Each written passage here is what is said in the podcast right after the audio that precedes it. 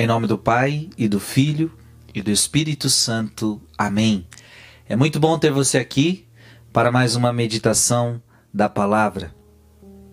Quero meditar com você Jonas capítulo 4, versículos de 1 a 10, a 11, de 1 a 11. Este desfecho causou em Jonas profunda mágoa e irritação. Orou então ao Senhor dizendo: eu peço-te que me ouça, Senhor. Não era isso que eu receava quando ainda estava em minha terra? Por isso antecipei-me fugindo para Tarsis. Sabia que és um Deus benigno e misericordioso, paciente e cheio de bondade, e que facilmente perdoas a punição. Veja que Jonas está bravo com Deus, porque Deus perdoou o povo Lembra, Jonas não queria pregar para o povo se converter. Jonas fugiu de Deus, foi engolido pelo peixe. E, e, com muita luta ele foi pregar para o povo. Só que ele pregou: olha, se vocês não se converterem, vocês vão. Deus vai destruir vocês. E, e era isso que Jonas queria que acontecesse: que Deus destruísse o povo. Mas não era isso que Deus queria. Deus queria converter o povo, porque Deus não quer a morte do pecador. Deus quer que o povo se converta. E o povo se converteu. Jonas está bravo. Eu sabia que você era um Deus de misericórdia. E agora, Senhor, e ele ficou tão bravo que ele disse: Agora, Senhor, eu peço que me tires a minha vida, para mim é melhor morrer do que viver. Disse o Senhor: Achas que tens boas razões para ir-te? Jonas saiu da cidade, estabeleceu-se na parte oriental e ali fez para si uma cabana, onde repousava a sombra, a ver que ia acontecer à cidade. O Senhor Deus fez nascer uma era que cresceu sobre a cabana para dar sombra à cabeça de Jonas e abrandar o seu aborrecimento.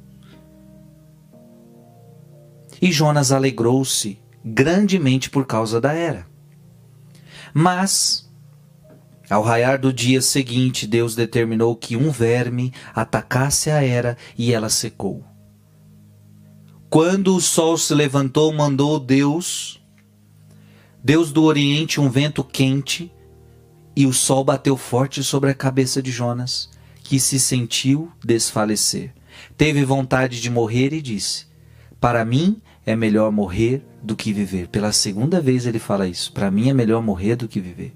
Disse Deus a Jonas: Achas que tem boas razões para irar-te por esta era?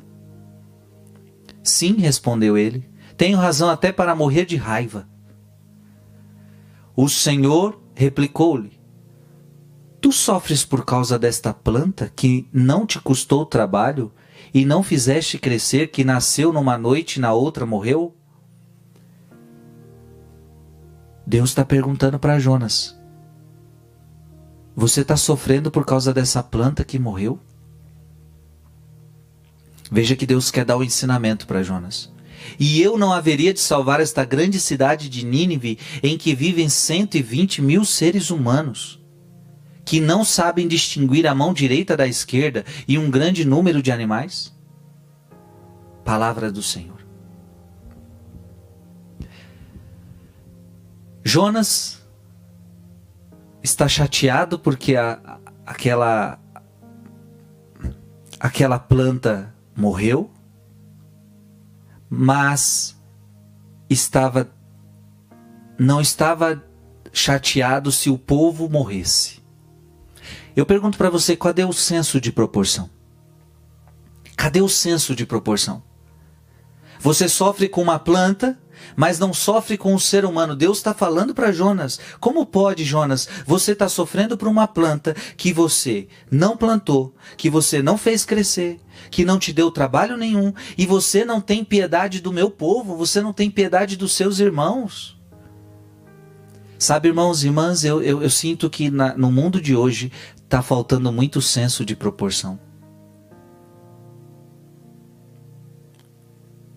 Sofremos muito por algumas coisas e por aquilo que de fato deveríamos sofrer, sofremos nada. Sofremos nada. Por exemplo, quando as pessoas estão doentes no corpo e nós acabamos, nós, nós a humanidade toda é ferida por várias doenças, várias enfermidades. E, e, muitas vezes nós sofremos, sofremos com a enfermidade, choramos quando o outro está na enfermidade. Eu, padre, eu como padre, quantas vezes acolho pessoas chorando e dizendo, ai, fulano de tal da minha família está doente, reze por ele. E, é, é e que bonito, que bonito. Mas às vezes a gente não vê a mesma preocupação quando a alma está doente. Você entende? Então a alma está lá no pecado mortal, pecado mortal, pecado grave, e a pessoa não está preocupada. Não, ela está preocupada com a doença, porque eu quero viver, não pode morrer. Agora, com o pecado mortal, eu não estou preocupado. Cadê o senso de proporção? Então Jonas está preocupado com uma planta, mas com uma planta que morreu, mas não está preocupado com um povo que ia morrer sem salvação. Então tem gente que está muito preocupado com a sua saúde, mas não está preocupado com a saúde da alma. Cadê o seu senso de proporção? Eu não estou falando para não se preocupar com a saúde do corpo, mas antes da saúde do corpo, é mais importante a saúde da alma.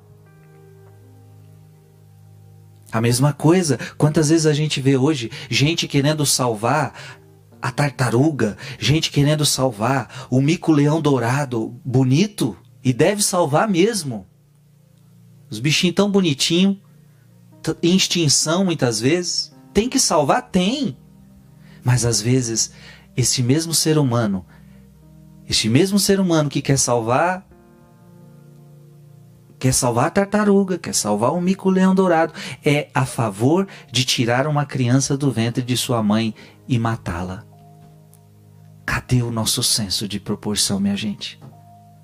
Como pode eu querer salvar a vida de um animal, mas não tenho a mesma força e uma força maior para salvar a vida de um ser humano? Pelo amor de Deus, é preciso que a gente tenha senso de proporção. Se cuidamos das coisas menos importantes, quanto mais deveríamos. Então veja, não estou dizendo que não é para cuidar do bichinho, é para cuidar, não é para deixar morrer, mas mais importante que ele é o ser humano somos incoerentes muitas vezes. Falta no senso de proporção na humanidade de hoje. Que Deus nos abençoe. Em nome do Pai, e do Filho, e do Espírito Santo. Amém.